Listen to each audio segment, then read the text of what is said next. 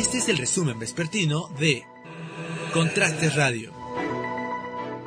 La Secretaría de Seguridad Pública informó la captura de Sabino E., alias El Sabino, jefe de sicarios del grupo delictivo Los Valencia y vinculado a por lo menos siete homicidios, además de narcomenudeo y robo de hidrocarburo.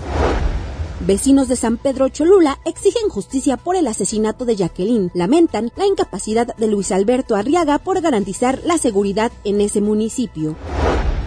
Causa indignación que un perro fue asesinado a balazos en la colonia Luis Donaldo Colosio en el municipio de Tehuacán. Vecinos piden se investigue este ataque contra este animal. Señalan que podría ser un vecino el responsable del ataque.